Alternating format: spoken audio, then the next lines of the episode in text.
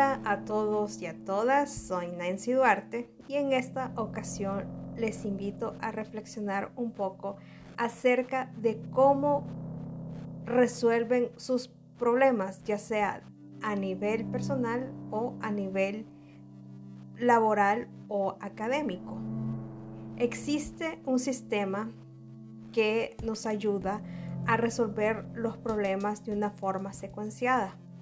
A eso se le llama el pensamiento computacional y consiste básicamente en saber en cómo resolver los problemas, fundamentándonos en los componentes que tiene la informática y el diseño de sistemas. Algunos autores destacan que las teorías del aprendizaje han identificado ciertos componentes que conlleva el pensamiento computacional. Algunos de ellos están relacionados al, al nivel de análisis que tiene una persona, al pensamiento divergente, también la forma como usamos la creatividad para resolver todos esos problemas que, que se nos vienen día con día. Así también la parte de cómo a través del ensayo y del error también estamos propiciando un pensamiento computacional. Y muy importante es que también podemos aprender con las personas, o sea que el pensamiento computacional y el trabajo colaborativo, el apoyo que nos damos unos con otros, nos ayuda a desarrollarlo de mejor manera.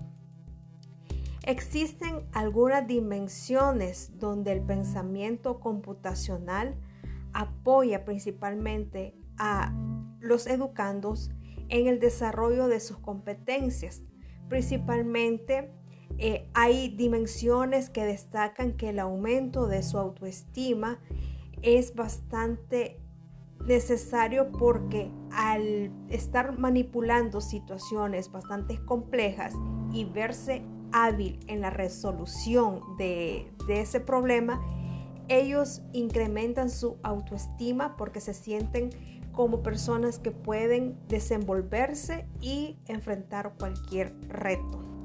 Asimismo, el pensamiento computacional, cuando se realiza algún proyecto, nos lleva a perseverar a pesar de las dificultades, así como nos ayuda a potenciar la tolerancia y es muy importante el desarrollar múltiples perspectivas para obtener resultados. O sea que hay muchas formas para resolver un problema.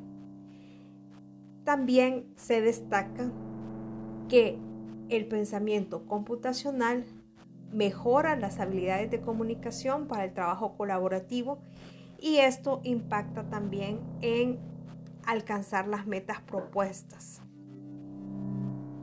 Podemos decir que el trabajo de programar y codificar no es un uso exclusivo de los informáticos, sino que es vinculante a diversas actividades educativas. La manipulación de herramientas o programas conlleva una serie de fases siendo lo primordial la imaginación. Estas acciones potencian un entorno de aprendizaje expandiéndolo a una dimensión menos tradicionalista de cómo aprender y enseñar. Y es que el pensamiento computacional está muy relacionado también a lo que es la robótica educativa, están sumamente vinculadas.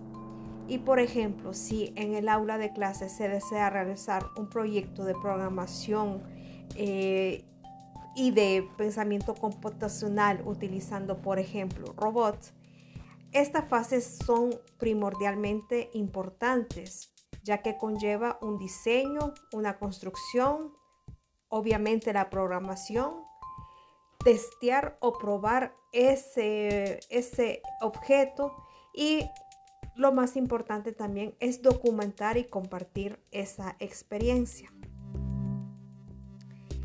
En ese sentido, eh, hay algunas propuestas de fases para la creación de códigos y componentes del pensamiento eh, computacional.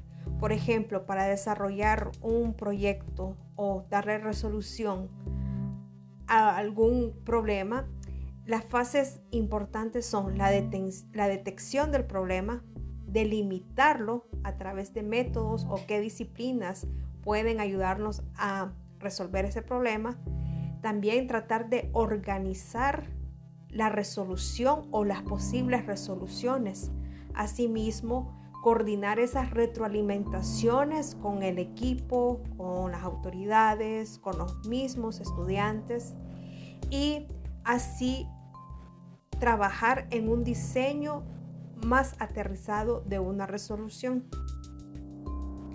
También es importante que el pensamiento computacional y la robótica educativa, por ejemplo, es acercar al alumnado a realizar pequeños pasos. Se inicia desde cosas muy pequeñas para que los niños y las niñas principalmente puedan aprender con base a la diversión. También el juego en estas actividades de programación o pensamiento computacional es muy importante no solo para las carreras como matemáticas, ingenierías, medicina, sino también que pueden ser utilizadas en las carreras vinculadas hacia las, las humanidades y el arte. Existen también controversias sobre si usar o no dispositivos tangibles. En ese aspecto, las investigaciones indican que los dispositivos no tangibles, por su flexibilidad, atraen más y evita la necesidad de contar con un cuerpo físico para manipular en el contexto real, por lo que la programación se convierte en el factor primordial porque se potencia más el pensamiento, la creatividad y las ideas antes de la manipulación de un artefacto o de un ordenador. Sin embargo, los enfoques híbridos, por ejemplo, usar el robot y la programación, ofrecen mayor inmersión al alumnado en la interacción entre el mundo físico y el mundo virtual. Para concluir, son múltiples los beneficios que ofrece la robótica educativa y el pensamiento computacional. La reflexión se centra en cómo incentivar su uso para fortalecer los valores éticos sobre su utilización y cómo generar nuevas ideas para aplicarlo en la resolución de problemas sociales, ambientales y económicos.